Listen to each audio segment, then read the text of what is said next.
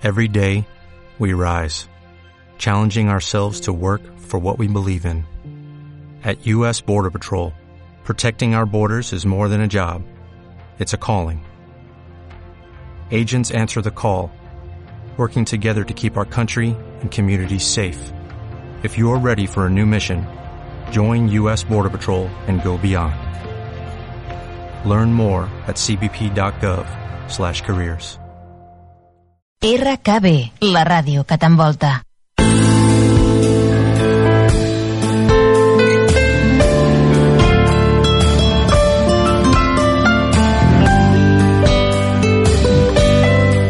Tribuna Hípica y la actualidad ecuestre con la voz de sus protagonistas.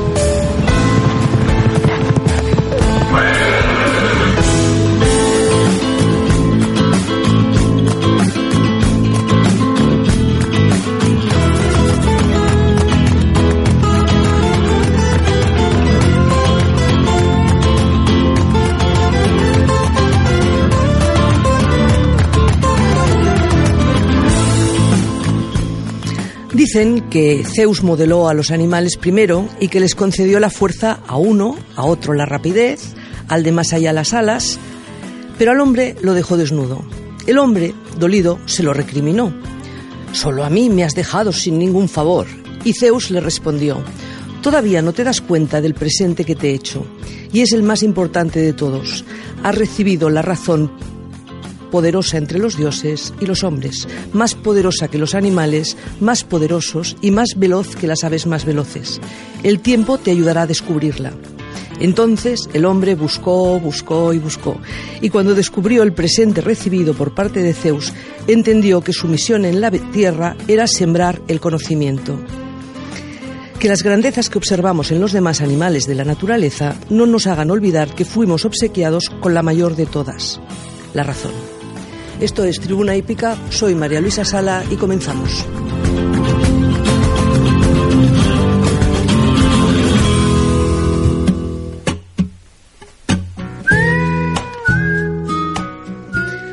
Como cada viernes, nuestros contertulios son los protagonistas.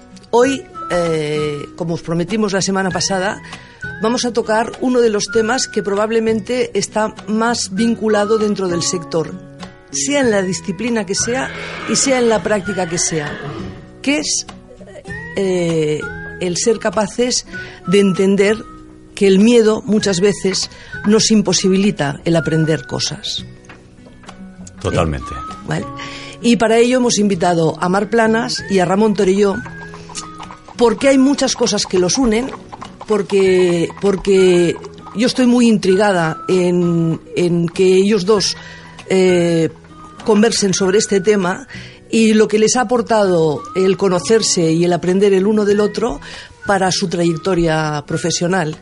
Eh, Mar Planas es la primera vez que viene, pero Ramón Torilló ya ha venido otras veces. Sí, hola, buenos días. Eh, eh, Ramón Torrillo eh, se define como farrier de la vida. Es un, es un herrero de la vida. Y, y Mar Planas se define como educador equino, pero al mismo tiempo es también maestro herrador y podólogo. Correcto. Eh, Marc ha escrito un libro. Sí. Entonces, cuando una persona escribe un libro es porque ella tiene muchas ganas de transmitir conocimiento. Es lo que más me gusta, ¿eh?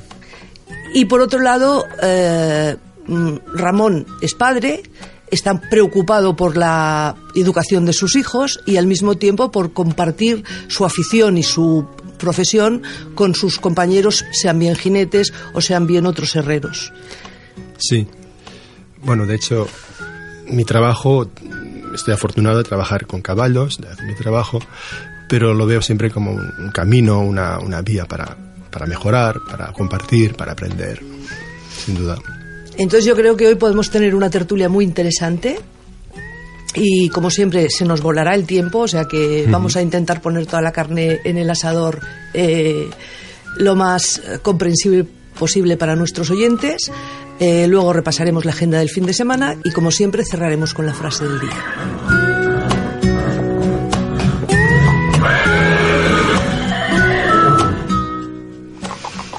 Marc, tú comentas que la tendencia habitual para educar al caballo se basa en la dominancia animal hasta ahora. Sí. Y, que, y que realmente esto a lo mejor es lo que nos perjudica, porque no nos comunicamos bien con él.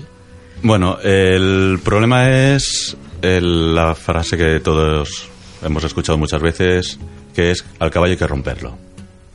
¿Romper qué significa? Cuando habla la gente dice hay que romper al caballo para dominarlo, ¿qué significa esta frase de romper? Es romper el alma. Es dejar de que el caballo sea caballo. Eh, yo tengo un caballo y me gustan los caballos, pero me gustan en todo su ser, con su alma, con su forma de ser, con su personalidad, y hay que respetarlo. Entonces, al momento en que nosotros rompemos al caballo, además de dejar de tener un caballo, eh, lo que lo estamos haciendo es dominando y sometiendo. A partir de este momento el caballo actuará, porque bien vemos constantemente que los caballos van hacia adelante y hacen los ejercicios y hacen lo que le pedimos, pero cómo lo hacen y de qué manera. Y por supuesto lo que no podemos buscar es que el caballo confíe en nosotros. Hay muchas formas de llegar a hacer los mismos ejercicios, las mismas cosas con un caballo y hoy en día está evolucionando al nivel de primero entender al caballo, ver el mundo a través de sus ojos, saber de su etología, tener un bienestar físico, tener un bienestar mental y, por supuesto, confiar en él. El caballo es un animal muy grande, es un animal simple en sus pensamientos, eh, y esto nos lleva a que a nosotros nos cueste mucho pensar con tanto nivel de simpleza. El caballo busca simplemente paz y armonía. Y lo que hay que buscar con el caballo no es eh, que el caballo entienda hacer las cosas por mediación del castigo y que las haga rehusando el castigo. Lo que tenemos que buscar es que el caballo actúe de forma que sepa qué es lo que tiene que hacer. Es decir, enseñar al caballo qué es lo que queremos de él. Por eso yo mi forma de trabajar y la nueva nomenclatura que puse, que es la de educar, educador equino. Porque en realidad educar viene de la palabra educare en latín, que significa dirigir, encaminar. Y para mí el educador es la persona que facilita la vida y el trabajo del caballo con las personas. Si tenemos respeto hacia él, y no solo que el caballo nos respete a nosotros, que es importante, y a esto lo tenemos todos muy claro, pero este respeto que pedimos del caballo hacia nosotros, tenemos que ponerlo al mismo nivel de nosotros hacia él. Nosotros tiene que haber el mismo respeto. Para que el caballo nos respete, también debemos respetarlo nosotros. Eh, montar al caballo es muy bonito, pero montar al caballo con plena confianza y donde notas que el caballo confía en ti y cuando tiene miedo o tiene un susto, para, gira la cabeza, levanta la cabeza, te mira y te pregunta, ¿qué hago? Ahí, esto es lo bonito. Todos conocemos o hemos vivido, yo he vivido la experiencia desde muy pequeñito, un caballo que se desbocó. Cuando se asustó, se fue corriendo lo último que, lo que no me preguntó es, ¿qué hago? Hoy en día mis caballos si tienen un susto, una bicicleta que aparece de repente, una moto saltando, un quad, da igual, dan cuatro trancos, paran, levantan la cabeza y me preguntan, me ha asustado, ¿qué hago? A partir de aquí se va generando un, un feeling, eh, unos- un, un contacto, una armonía, una amistad. Tener una amistad real con el caballo, creo que muy poca gente la ha sentido. Pero desde luego es algo impresionante. Hombre, eh, en, la, en la evolución de, de la humanidad, que el caballo siempre ha estado presente, su utilización ha ido variando de tal modo que ha pasado, es verdad, de una herramienta a ser un compañero. Pero eso es mm, la misma inquietud que lleva al ser humano a conocerse a sí mismo, eh, supongo que es la que mueve a mucha gente a- a- a estar confundida en este aspecto por el hecho de que durante muchísimo tiempo el caballo se ha visto como algo inasequible o algo competitivo y no hemos a lo mejor respetado la, su esencia que no deja de ser la del miedo. Hmm, Porque el, act- el caballo en realidad es, es un animal con miedo. por supuesto. Sí, sí. Eh, eh, va así. Digo yo, Totalmente pregunto, de ¿eh? acuerdo. pregunto, ¿no? Bueno, el, anima- el caballo es un animal que ha sido presa desde que nace, eh, desde los tiempos más antiguos hasta ahora. Eh, el- es el único animal, digamos, semidoméstico que el hombre tuvo como animal semidoméstico, porque lo estuvo caceando durante mucho tiempo. Y claro, es un, anima- un caballo que es un animal que siempre está en alerta. Entonces, si él está a la defensiva y tiene miedo, y la persona que quiere comunicarse con él también tiene miedo, ¿cuál es el resultado? Pues es catastrófico. No es bueno. ¿Vale? Eh, Lo que teníamos que averiguar es por qué se genera este miedo, ¿no? aquí va, porque es que a mí me gustaba poneros a los dos, porque la semana pasada yo me comprometí con la audiencia a que hoy hablaríamos del miedo. Eh, tuve la, la suerte, la fortuna de contar con cuatro jinetes de diferentes disciplinas Y lo que surgió de, de- un- de una tertulia muy interesante fueron estas pequeñas cosas. Por ejemplo, la inseguridad por parte de mucha gente, que es lo que genera que a lo mejor sus alumnos no evolucionen, por un lado, y luego por otro lado la propia falta de confianza en uno mismo, que hace que a lo mejor ellos tampoco sean capaces de desaprender para aprender, ¿vale? Y la competición no ayuda mucho a esta evolución, porque no es lo mismo relacionarse con los caballos de un modo natural y de un modo, mm, eh, eh, mm, dijéramos, mm, de acuerdo con las leyes de la naturaleza que forzarlo de alguna manera a, a lo que es la competitividad, eh, la- la- el superarse a sí mismo y, y el liderazgo, que es lo que se ha impulsado más durante los últimos 20 años. Y ahora estamos en un cambio donde se fomenta mucho más todo lo que es la comunicación y la comprensión de lo que es el caballo. Bueno, pero es que es importante, ¿no? Tanto para el trabajo que realizamos como herradores, me imagino que estás de acuerdo, Ramón, que un caballo que es confiado y que confía en las personas es mucho más fácil errarlo que no un Sí. caballo desconfiado. Por esto os, os he puesto a los dos, porque Sí. claro, da la casualidad de que tú, Marc, fuiste alumno de, de- de Ramón. Sí, estuve un tiempo con Ramón, sí. Ramón es- Ahí nos conocimos y entablamos una gran amistad. Y aprendimos juntos. y aprendisteis juntos. Y Ramón, y Ramón, de alguna manera, eh, es herrero, pero quieras o no, un herrero eh, antes era una persona, igual que tú. Los herreros antes eran personas que eran como sanadores de caballos, ¿no? Hay una novela muy bonita que se llama El sanador de, caba- de caballos de Gonzalo Giner. Exacto. Y, y habla mucho de todo esto, ¿no? Habla de que realmente en aquella época, pues una persona que se cuidaba de los pies del caballo, eh, en el fondo, pues estaba cuidando todo, todo, to- todo, todo el cuerpo del caballo y al mismo tiempo tenía que estudiar su comportamiento. Al final, un herrero acababa siendo eh, lo mismo que decía Vicente con sus alumnos: psicólogo, ah, mm, cuidador, educador, porque, claro, para poder aguantar un pie o una mano de un caballo que no está acostumbrado, pues tienes que tener también tu, tu psicología para, para no maltratarlo. De hecho, esto, volviendo al tema miedo, nosotros mm, tenemos miedo, los caballos tienen mucho miedo, pero nosotros tenemos la virtud que has hablado tú al principio de, pues, de- de la razón, el raciocinio. Con lo cual, para mí el reto es mm, conseguir disimular o enmascarar este miedo o vencerlo y tra- transmitírselo a- al caballo. Muchas veces, sí, es lo que dices tú, Mark, el caballo te mira, está asustado, y si tú, tu actitud es también de, de- de- de susto por lo que te va a poder pasar, porque el caballo te va a pasar por encima, ya estás alimentando este, este miedo. Y el reto es poderle transmitir al caballo seguridad, es decir, a ver, no pasa nada, o darle la vuelta. A veces pues, no tenemos tiempo, no tenemos la- la- el, el entorno adecuado, pero sí que creo que hay que intentarlo, hay que buscar. Claro, los herreros tienen miedo. Sí, muchos sí. Pero es, es un problema no solo los herradores, herradores más que herreros. Herradores, perdón. Eh, no solo los herradores tienen miedo, eh, jinetes, domadores, desbarbadores. Es decir, quien ha trabajado con caballos a niveles profesionales, hay mucha gente que tiene miedo. Eh, lo que deberíamos de pensar es ¿por qué? ¿Por qué tenemos este miedo? Y eh, bueno, viene, viene evidentemente por situaciones. Cuando uno recibe un manotazo, que le explicaba antes a Ramón que un caballo casi me abre la cabeza como una sandía. La suerte es que la herradura voló en el aire y me dio con esta mano que era la única que no había herradura. Eh, bueno, ahí evidentemente puedes tener miedo. El problema del miedo muchas veces viene dado a que cuando no entendemos el por qué ha ocurrido la cosa. Entonces, cuando no entendemos, evidentemente se genera un miedo. Eh, muchas veces otro de los problemas es la frustración. ¿No? Eh, el no reconocer que tú tienes miedo. Eh, el ego, no, yo no tengo miedo, no. Si nosotros reconocemos es que tengo miedo al caballo, porque no lo entiendo realmente, porque no nos enseñan a entender el caballo, ni en veterinaria, ni en herradores, es decir, aprendemos eh, en el mundo del herraje, aprendemos cómo hay que forjar, cómo hay que recortar, cómo hay que aplomar, pero nadie nos ha enseñado cómo acercarnos a un caballo, cómo pedirle las manos, cómo cogerle los pies. Eh, la postura de que un caballo se porte mejor o peor también dada- viene dado a cómo cogemos los pies muchas veces. Eh, si Nuestra actitud. en nuestra actitud, ¿no? Pero el miedo viene en, ya en el momento en que cómo empezamos a trabajar un potro.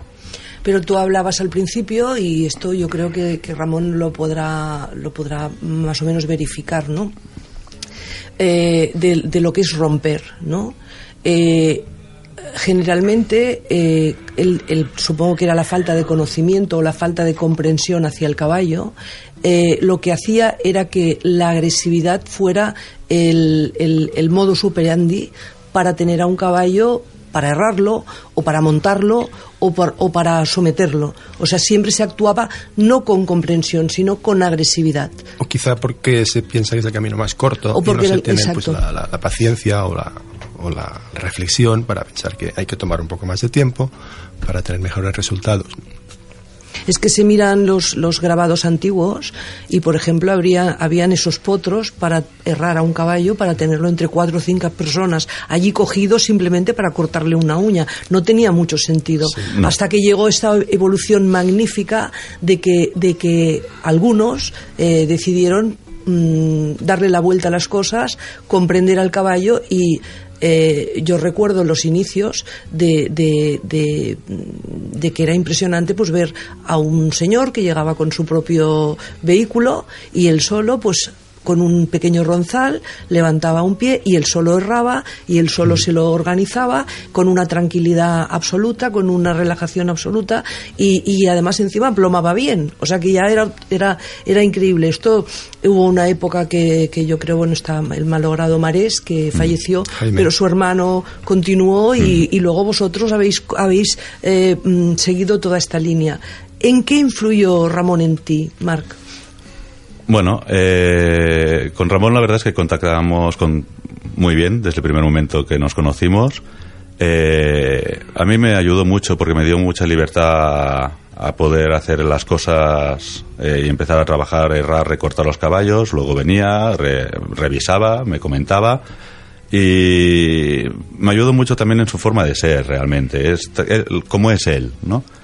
Eh, bueno, supongo que fue un poco recíproco.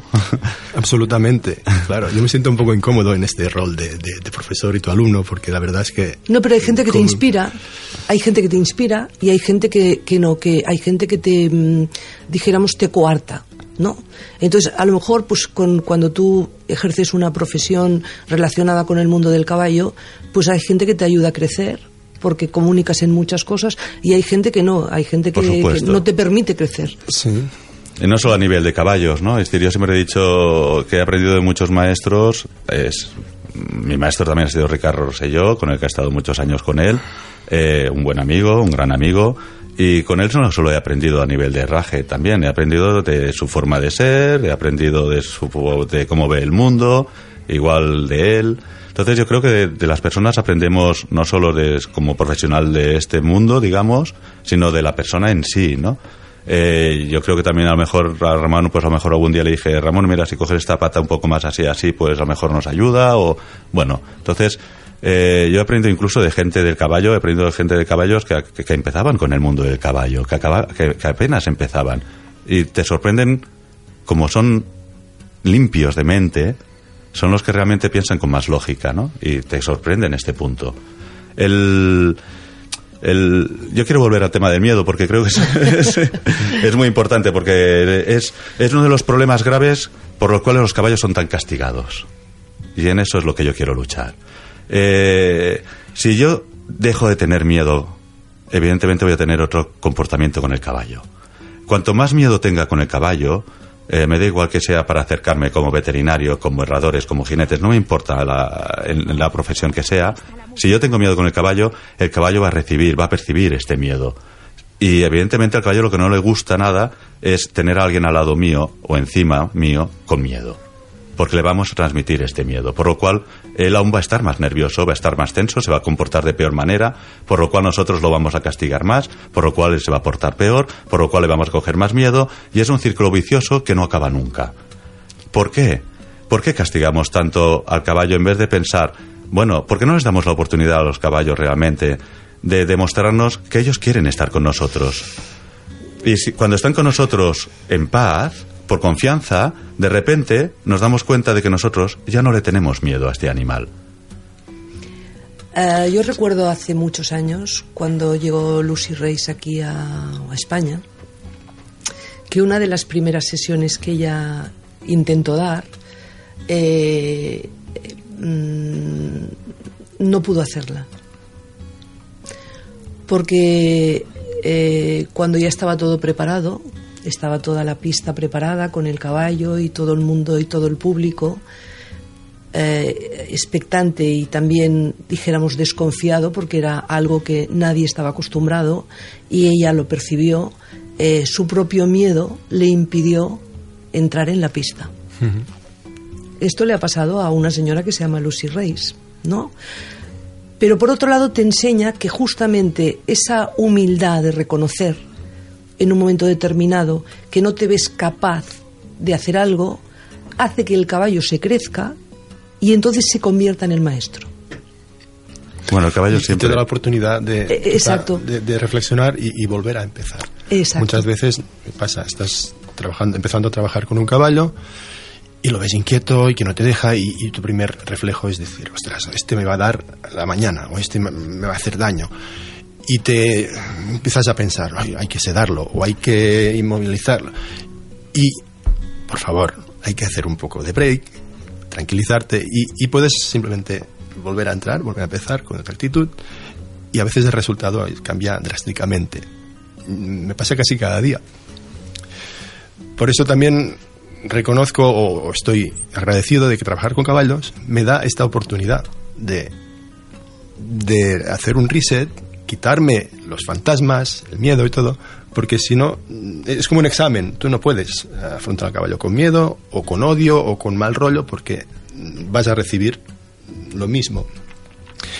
Y a veces también me pregunto hasta qué punto mm, mi trayectoria o mi vida compartida con caballos ha afectado en cuanto me he podido convertir en caballo. Es como una utopía, es como una- un sueño, una ilusión. Pero creo que hay algo de esto en todos los que estamos trabajando con caballos. Pero sí, el miedo existe en, en ellos y en nosotros. Pero nosotros, como decías tú al principio, tenemos quizá la, la capacidad de, de- de superarlo o de, de, de buscar otra vía. O transformarlo. Sí, transformarlo. Sí, lo que pasa es cuando realmente se tiene miedo es difícil, ¿no? Controlar el miedo.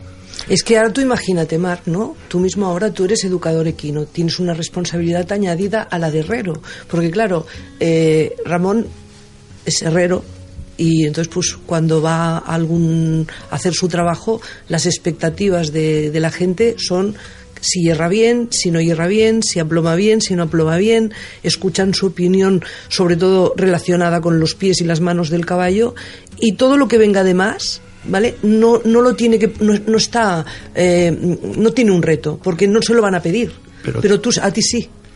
Sí, pero también el miedo, o digamos que ah, los defectos, la, la personalidad humana se, también se refleja en todo este mundo. Digamos que no, no, no es. Hay como mucha, muchas envidias, mucha inseguridad y hay que lidiar con esto. Y yo no digo que esté libre de esto, pero Pero, por ejemplo, los jinetes compiten en la pista, ¿no? Pero luego fuera, pues a veces se ayudan. Los O a veces no. O a veces no, es claro.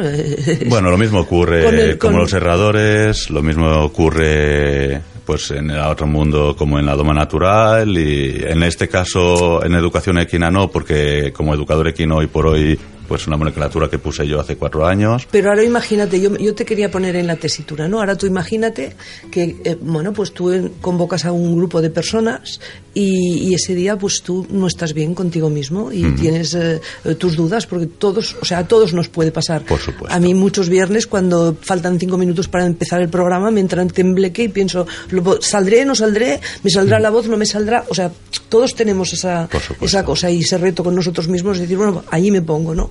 Imagínate que tienes todo un grupo de personas y ese día no te complementas con el caballo. Y ese día el caballo eh, es incapaz Pero- de pero comunicarse no contigo. pasa nada, ¿no? ¿Cómo lo solucionas? Pues eh, simplemente reconociendo que bueno que con este caballo no me he entendido, que es la primera vez a lo mejor que lo veo, que no ha habido una comunicación, simple- que estoy nervioso, que me he bloqueado y ya está. respira hondo y vuelve a intentar. A lo mejor me voy, me tomo un café, me fumo un cigarrito, me relajo y vuelvo a entrar.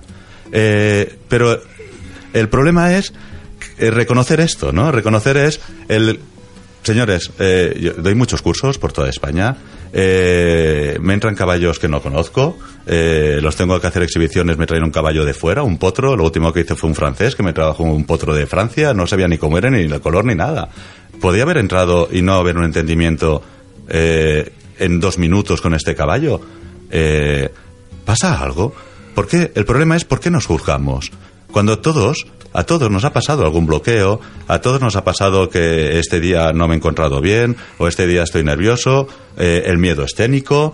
Eh, es difícil a veces cuando hay mil personas alrededor tuyo mirándote, observándote, que sabes que te van a juzgar, que saben que van a buscar muchas veces el mínimo error, la foto, ¿no? El que digo la foto, y no la foto para decir, mira qué bien hecho está hecho, no, van a buscar la foto, que a lo mejor solo ha habido un pequeñito error, y van a este error, ¿no? Entonces tenemos miedo a que este eh, nos juzguen, que nos enseñen estas fotos. A mí cuando me preguntan, ¿puedo hacer fotos? Hacer las fotos que queráis.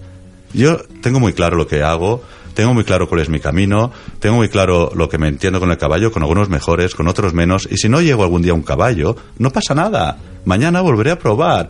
Y si por eso pensáis que mi nivel profesional es inferior, el problema no lo tengo yo. Lo tienen los otros. No, pero en el caso de educador, de acuerdo, pero en el caso de herrero, eh, una lesión provocada por un er- errador, perdón, con, eh, eh, o, o una, o una mala praxis.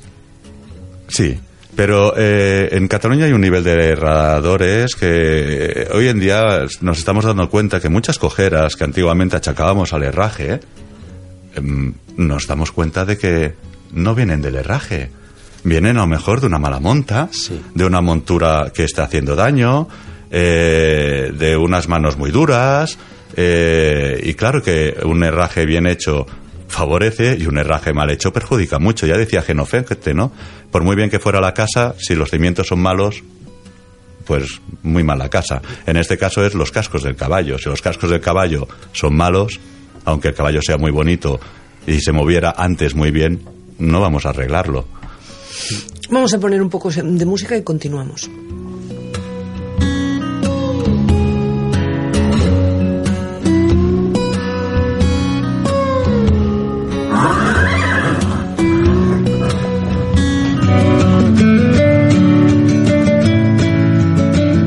Seguroshípicos.com Especialistas en seguros del entorno hípico.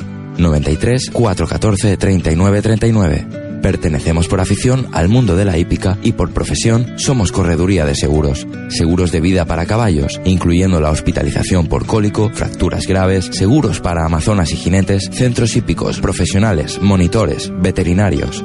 Seguroshípicos.com somos pioneros en España en este tipo de coberturas. Segurosípicos.com 93 414 39 39. Nuestra experiencia, nuestro mejor aval.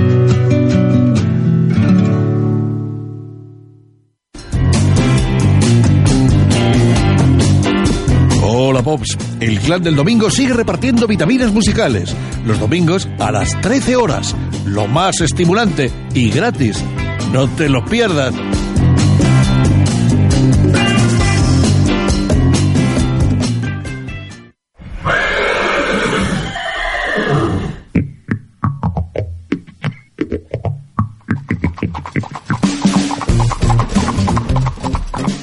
¿Hasta qué punto, Ramón, eh, lo que es la podología o el herraje de los caballos eh, puede interferir mm, o, en, la trayectoria de un caballo? ¿Hasta qué punto es imprescindible o hasta qué punto mm, no es tan importante?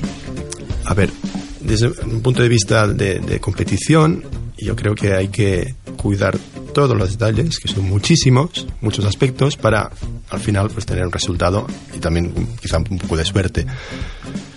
Es muy importante nuestro trabajo, pero mm, a veces el caballo, mm, o sea, tú puedes hacer un trabajo muy bueno y que no se ve, o, o, o al revés. Es, es como un poco, hay mucho fondo aquí.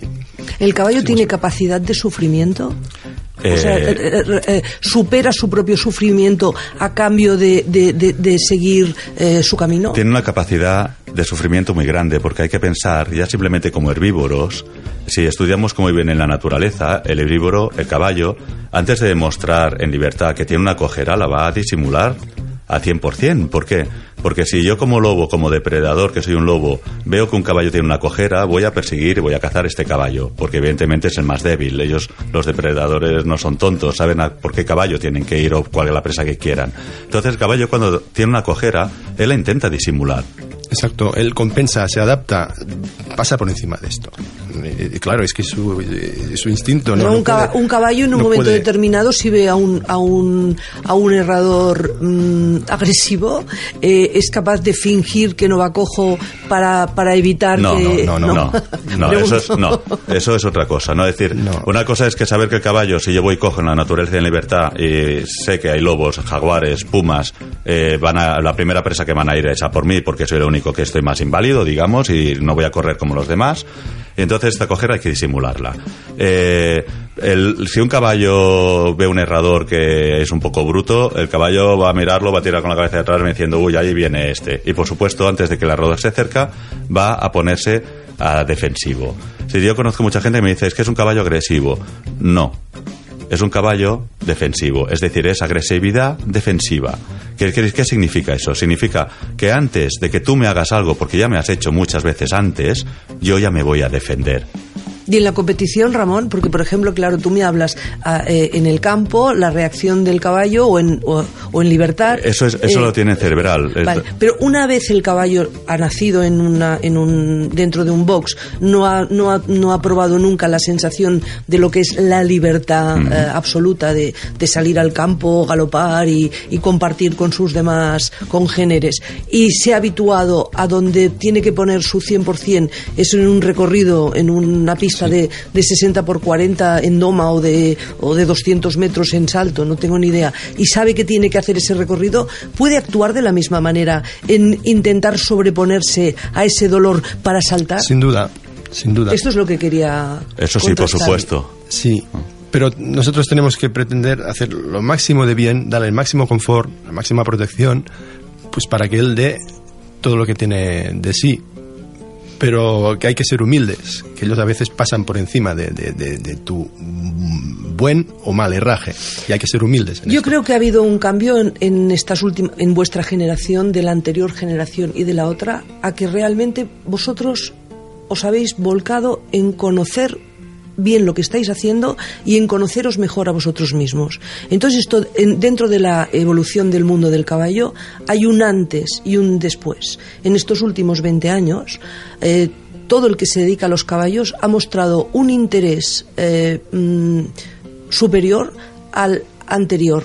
¿Cómo os lo diré? Antes se luchaba más eh, mm, por liderazgo, por, por ego, como tú hablabas, ¿no? Y en cambio ahora hay más necesidad de autoconocimiento y de respeto al caballo. ¿Esto es verdad? Sí, por eso yo he dicho antes que encuentro que es un privilegio poder trabajar con caballos, porque te hacen ser humilde y si quieres buenos resultados tienes que trabajar, insistir y trabajar bien y mm, te hace El caballo tiene, eh, el- bueno, no creo en los dones, ¿no? Pero en el caballo a lo mejor sí le pondría un don, que es, él te va a enseñar cómo eres tú. Es un espejo. Que tú quieras verlo no es otra cosa. Pero él te va a enseñar tus frustraciones. Cuando tú te enfadas conmigo, realmente enfádate con ti mismo y mírate a ti. Y mira qué ha ocurrido. ¿Por qué te enfadas con el caballo? ¿No? ¿Por qué eh, nuestra frustración eh, se la achacamos al caballo? y- Pero ¿por qué tiene miedo, por ejemplo, una persona, tú, mm, una persona que nunca ha estado con caballos o que le atrae, ¿no? La, la- la relación con el caballo o le atrae ver una competición, pero mm, eh, no, no mm, tiene, siente un pánico a- a- al acercamiento o a la proximidad o, ti- o siente un pánico a, a montarse en un caballo. Yo he conocido a mucha gente así, sí, ¿no? sí, sí. Entonces, ¿por qué, ¿por qué hay este miedo? Hombre, impone, ¿no? Un caballo son 500 kilos, si no lo conocemos es un... eh, el, caballo es el de los pocos animales en el mundo que no tiene ningún tipo de defensa. Claro, podemos ver, tiene, oh, muerde, patea, arrolla, sí, pero a nosotros, pero a un depredador no, un jaguar no, no, no tiene ninguna defensa, la única defensa es la huida. Eh, por lo cual el caballo, es decir, eh, lo que sí que es es que nos impone, es- son 500 kilos de músculos, de mucha fuerza, que sabemos que un golpe de cabeza a mí me ha tumbado alguna vez errando y Sí, claro. nosotros hemos visto un poco de todo Bueno. errando. Eh, entonces, si no conozco cómo es él, su bondad, eh, eh, el no querer pelearse, el evitar el confrontamiento, eh, el querer llevarse bien. A los caballos les gusta estar con nosotros. Eso es una cosa que tenemos que tener clara. Le gusta estar con el ser humano, le gusta hacer cosas con nosotros. No los tenemos que obligar para que hagan cosas con nosotros. Entonces, eh, sí, el- todo viene un- es un círculo, ¿no? Es un círculo vicioso que no acaba nunca la rueda. Si yo empiezo con castigos desde que un caballo es potro para enseñarle a ramal, donde el caballo se va a poner de manos, donde va a acabar en el suelo, donde va a acabar sudando, aquí estoy poniendo una pared. Este que es- el caballo está diciendo, yo tengo apenas ocho meses, no me han hecho nada, lo primero que me han enseñado es a ramal y ya hemos tenido un conflicto, unas peleas, yo ya empiezo a mirar al ser humano con un pequeño de, de- con, con un pequeño desconfianza. ¿No? El, objeti- el objetivo quizá es nosotros ser un poco más caballos que en vez de pretender que ellos sean un po- un poco personas, ¿no? O sea, no tratar de humanizarlos, sino entender que, que, que podemos tener un, un acercamiento respetando a cada uno su Sí, esencia. Pero ¿no? es nuestra obligación, ¿no? En el momento en que nosotros los traemos aquí, los sacamos de su mundo, que es eh, las- los montes, viviendo y comiendo pasto durante 15 horas al día, en el momento en que los saco de esto, por ego, por, por, por egoísmo, porque tengo que entender que yo tengo caballos en mi casa porque a mí me gustan. Esto es puro egoísmo. Sí. Eso es lo primero que tengo que entender. Por lo cual, como yo me considero en esta parte un poco egoísta, porque sé, los he visto estudiar en libertad, los he visto cómo viven en libertad, y desde luego no tienen nada que ver cómo están en mi casa, lo que yo tengo que obligarme es a entenderlos lo mejor posible, hacerles la vida lo más factible y mejor en bienestar físico, en bienestar mental para ellos. Por eso digo, dar un paso adelante y pretender, intentar convertirte en, en un compañero, en uno más, pero mm, eres un poco tú el que tiene... Claro, es nuestra obligación, ¿no? Nuestra obligación es saber cómo viven ellos y comunicarnos según el lenguaje de ellos. Y, ser un jefe de buen rollo, digamos, ¿no? Ser amigo. no- sí, am- amigo, pero, Amigo, pero tú marcas un poco la- la- el camino. una educación, ¿no? Tú tienes En hijos. cuanto a queremos competir, queremos hacer algo con ellos, Bueno, pero tenemos que... tocáis los hijos, por esto mismo digo, ¿no? Entonces, Sí. hay, ha- ha- también hay, hay un cambio en la educación de los hijos a, a nivel eh, mm, mundial, ¿no? Yo creo que sí. O sea, antes se educaba a los hijos con, eh, con rigidez, con disciplina, con eh, derechos y obligaciones. Y ahora se, se los educa eh, con mucha más libertad y con mucha mm, y permitiendo que sean mucho más creativos y que confronten Y que sus confronten errores, exacto. que confronten sus peligros, sus, sus miedos y de alguna manera pues, est- estar quizá un poco observando o tutelando, pero a mí no me gusta eh, con mis hijos y mis hijas. No me gusta intervenir o no creo que yo pueda intervenir porque es, me encuentro pretencioso. Eh, intento dejar que, que- que fluyan, que, que investiguen, que se equivoquen y, y incluso le- les animo a, a probar, a, no tener miedo. Claro, pero, pero ah, eh, o sea, si lo, si lo, si lo mm, especificamos de alguna manera, eh, tú has estado más eh, mm, in- inmerso en el mundo de la competición, en el mundo de, de- del herraje para, para la equitación, y tú te has espe- especializado más en el tema de la doma natural y la comunicación con caballos. Mm, ahora un padre que, que, que, mm, ve que su hijo pues tiene una, una atracción por, por este animal eh, tiene que decidir eh, dónde lo lleva para que tenga una primera comunicación si entra en el mundo de la competición lo que van a hacer es darle un caballo competitivo y enseñarle una técnica para que compita Bueno, lo primero van a investigar a ver cuánto dinero tiene el padre en la cuenta corriente. Correcto. La realidad y el gran hándicap. ¿no? Tú has dicho antes que muchos, muchos de los problemas que tenemos eh, con nuestra falta de relación o buena relación con los caballos es el hecho del desconocimiento. Sí.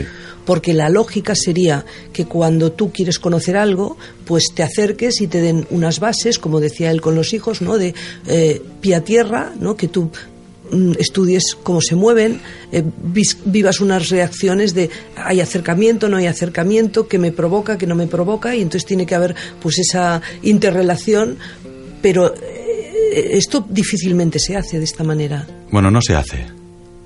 ¿El por qué?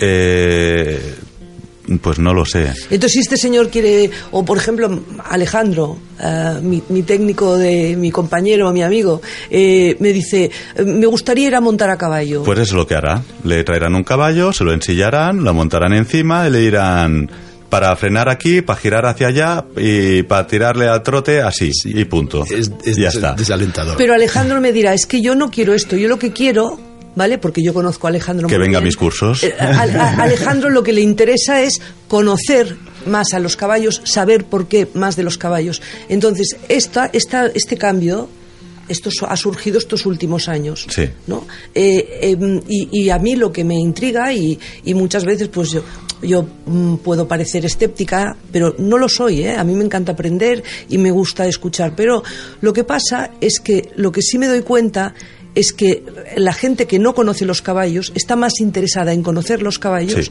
que en competir. Sí. Y los de la competición cada vez están más desilusionados porque en realidad Sí. montan, compiten, pero no conocen a los caballos. Correcto. ¿No? Sí, conozco mucha gente que competía y muchos de ellos me han dicho que dejaban la competición y yo creo que uno de los motivos es este. Y a veces compiten más los padres que los hijos. Eso pasa muchas veces, ¿no? Yo he visto hijos, cuando he estado de retén en alguna competición, he visto hijos llorando y el padre obligándole a que tiene que competir, que por eso le pagan las clases y que por eso tiene el caballo, ¿no?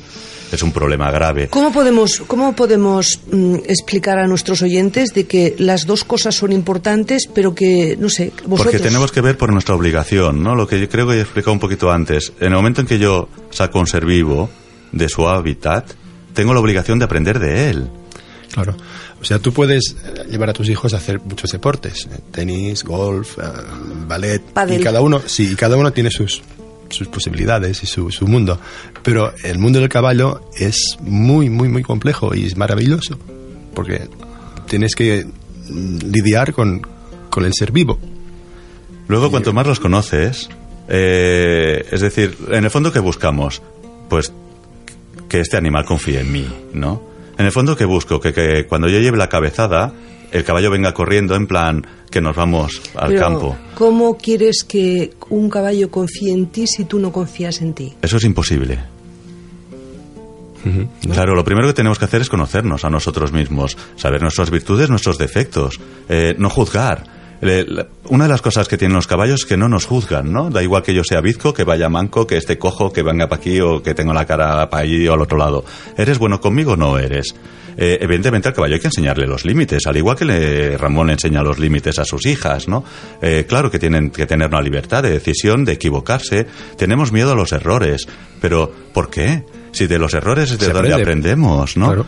Entonces, eh, bueno, podríamos ir mirar un poco atrás, si es por el colegio o por barbarios, eh, bueno, no me importa, ¿no? Pero estos errores que vamos cometiendo, eh, que nos tiran hacia atrás, es que me van a juzgar si me equivoco, es que me tata, es que tata, eso no nos trae más que bloqueos.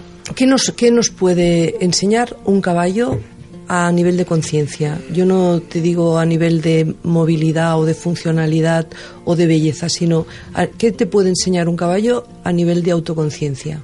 Si tú tienes una máquina, un teléfono móvil, una moto, una bicicleta, no sé, la, puedes como maltratar o lo puedes ah, dejar un año en el, en- el garaje o puedes probar otra, pero un caballo te, te obliga más porque es un ser vivo y se, se genera una, una, relación.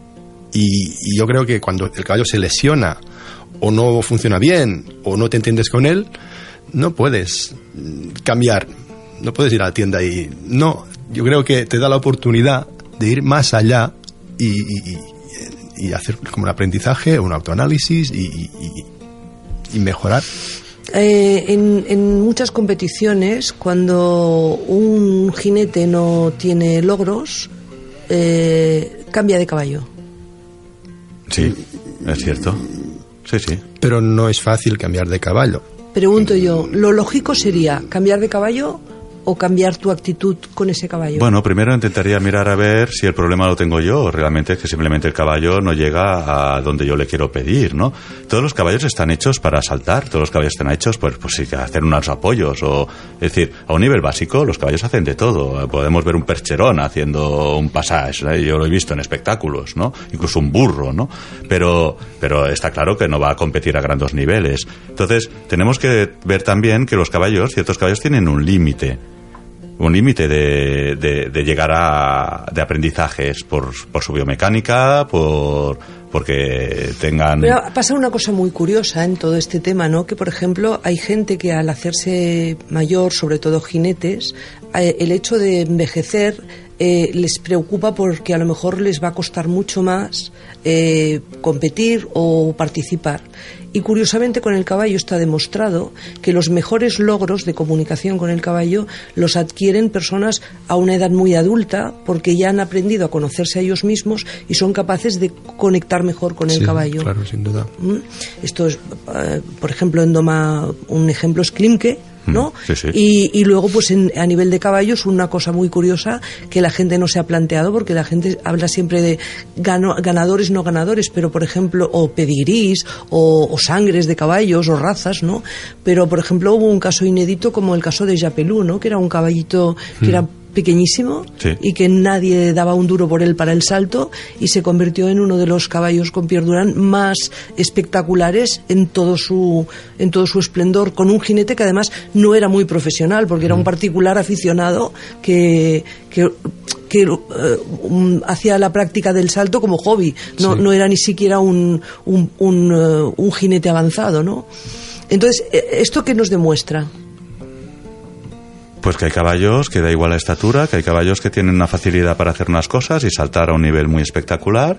Y si además con este jinete, aunque no sea muy profesional, no importa, ha habido una gran conexión y se han entendido, y el, jinete le da a lo mejor esta libertad de, de decidir salta, eh, sin bloqueos, sin retenciones, pues, pues bueno, pues ahí está y bien demostró el caballito, ¿no? Que nada, como tú dices, nadie daba un duro por él, ¿no?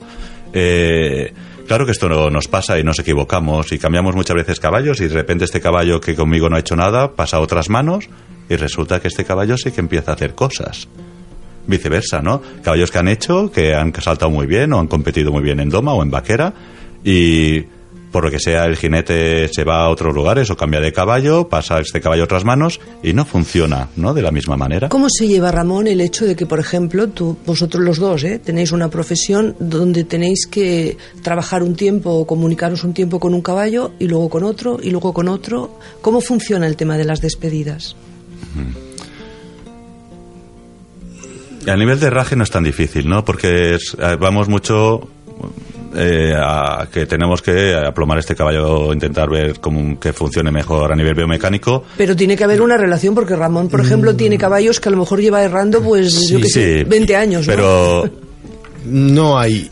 No. No, no, no, No no, existe. no- no existe. no, sí que te llevas mejor con unos, te llevas peor con otros, sí que es verdad, porque unos son de una manera, ¿no? Y otros son de otra, pero no hay una relación a nivel el- de comunicación o de porque yo te cojo, te hierro y te dejo, ¿no? Eh, esto vendría más en mi trabajo, ahí sí que hay una relación. Eh, cuando dice la relación, ¿qué sea? ¿Cómo se crea una relación? A base de, de- de contacto. Cuando pasando días, pasando horas. Pues ahí es donde yo veo a veces eh, cómo se lleva la despedida, porque Muy mal. ahora yo me, mm, tengo a mi caballo, ¿no? Y yo no me entiendo con él y vengo a verte a ti y te digo, por favor, ayúdame a que me comunique mejor con mi caballo.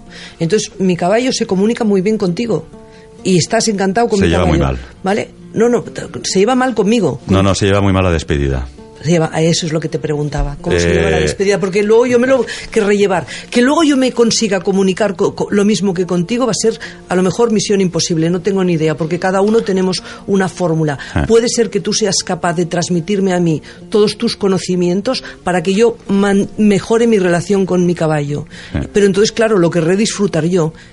¿Y, y tú cómo te quedas? Eh, pues mira, yo te puedo explicar. El último caso que tuve fue en Mallorca, que me mandaron a un bueno, un sitio de caballos que recogían, un santuario, porque querían sacrificar una yegua. Hicieron una exhibición tres días antes, pararon la exhibición porque era un desastre y y bueno, me llevaron a ver esta yegua. Eh, la llevaron tres personas, entre tres personas, uno de la derecha, uno de la izquierda y otro por delante, con tres ramales. Es decir, la yegua no era fácil.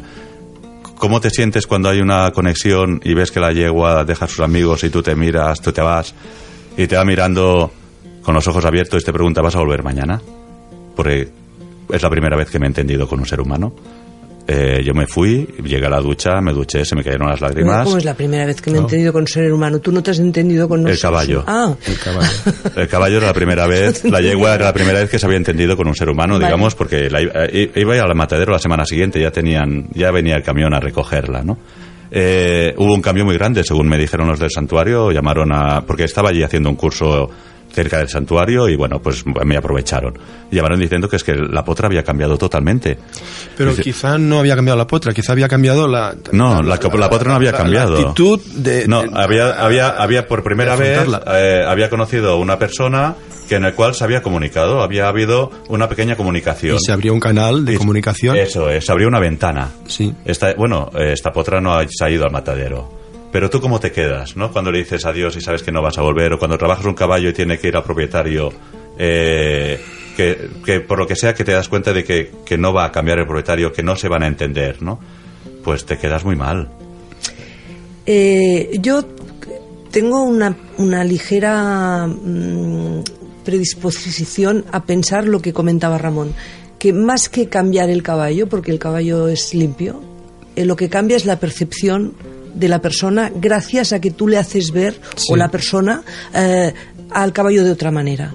Yo creo que, que, que- que, por ejemplo, todos, todas estas emociones humanas, la compasión, eh, el, el- el- el dolor, la empatía y todo esto, hay personas que solamente son capaces de hacérselo entender a alguien a través de los caballos. ¿Vale? Pero, pero son ellos que lo entienden, porque el caballo es siempre igual en este aspecto. Exacto, es muy neutro. Es neutro, ¿no? Justamente por esto nos ayuda, digo yo, ¿eh? Es una, es una, mm, Sí. una percepción que yo tengo en este aspecto. O sea, en realidad, quien tiene que cambiar no son los caballos. Somos nosotros. Somos nosotros, ¿no? Claro. El, el, el, el problema, eh, es decir, a mí cuando me llaman por teléfono y dicen, me dicen, Mar, tengo un, proble- eh, tengo un problema con el caballo. La contestación primera mía es, no, el problema no lo tiene el caballo, el problema lo tienes tú. de comunicarte con él. El caballo no tiene ningún problema, el problema lo tenemos nosotros, ¿no? La primera cosa que tenemos que hacer es mirarnos y cuestionarnos a nosotros. Pero qué difícil es esto. Y tan, y tan, y tan, y tan. Mm. Por, entra todo, ¿no? Entra lo que hablábamos al principio, el miedo, el ego, la frustración, el uff, qué, qué complicado. O sea que, que volvemos porque se nos ha pasado el tiempo. Os reiréis, pero nos quedan cuatro minutos. O nos tenemos que despedir, Y nos, será tenemos, triste, ¿no? y nos tenemos que despedir. Pero me gustaría, eh, mm, antes de despediros, eh, mm, entender que justamente el, el- el título que le hemos dado al, al programa es al que, al que al final hemos llegado después de toda la tertulia, ¿no? Que, que en realidad el miedo es incompatible con el aprendizaje. Por supuesto. Sí, claro. Vamos a la agenda del fin de semana. Muntes a cavall i encara no estàs federat? Gaudeix del teu esport preferit amb seguretat. Informa't al telèfon 93 303 0160 o bé consulta la pàgina web de la Federació Catalana d'Hípica www.fchípica.cat La Federació i tu. El binomi perfecte.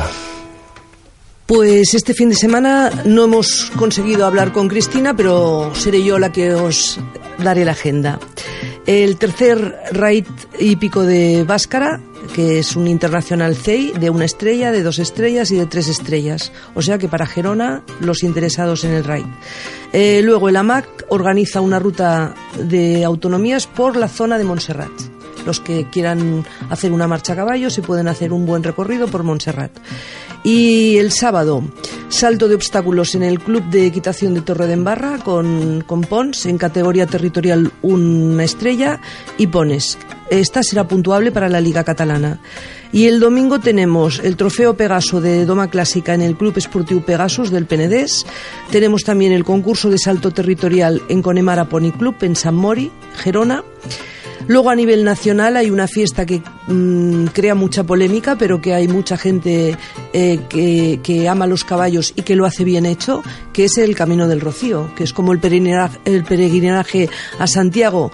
Eh, cualquier tipo de camino, si lo haces a, conciencia y con conciencia, puede ser un, un reto y un logro que te ayude a, a ver muchas cosas. Entonces, hacer el Camino del Rocío a caballo, que este año con la lluvia y todo va a ser complicado, bien hecho y respetando a los caballos es algo que también os aconsejamos.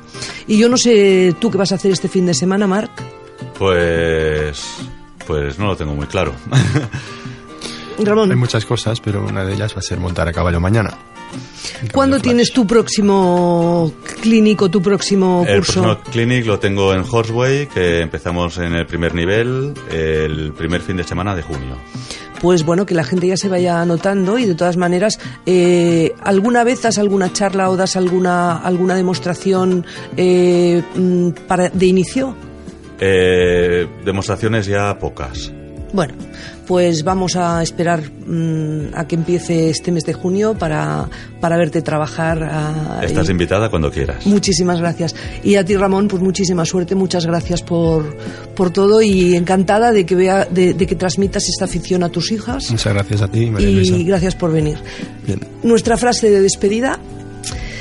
Pues mira que hoy no es una frase muy, muy épica, pero que me parece que es interesante tenerla en cuenta. Dice que por, por norma lo que oímos lo olvidamos. Lo que vemos a veces lo recordamos. Pero si hacemos las cosas, las comprendemos. ¿Mm? Y lo voy a dejar aquí. Gracias. What if you could have a career where the opportunities are as vast as our nation, where it's not about mission statements, but a shared mission? At U.S. Customs and Border Protection, we go beyond to protect more than borders, from ship to shore, air to ground, cities to local communities. CBP agents and officers are keeping people safe. Join U.S. Customs and Border Protection and go beyond for something far greater than yourself. Learn more at cbp.gov/careers.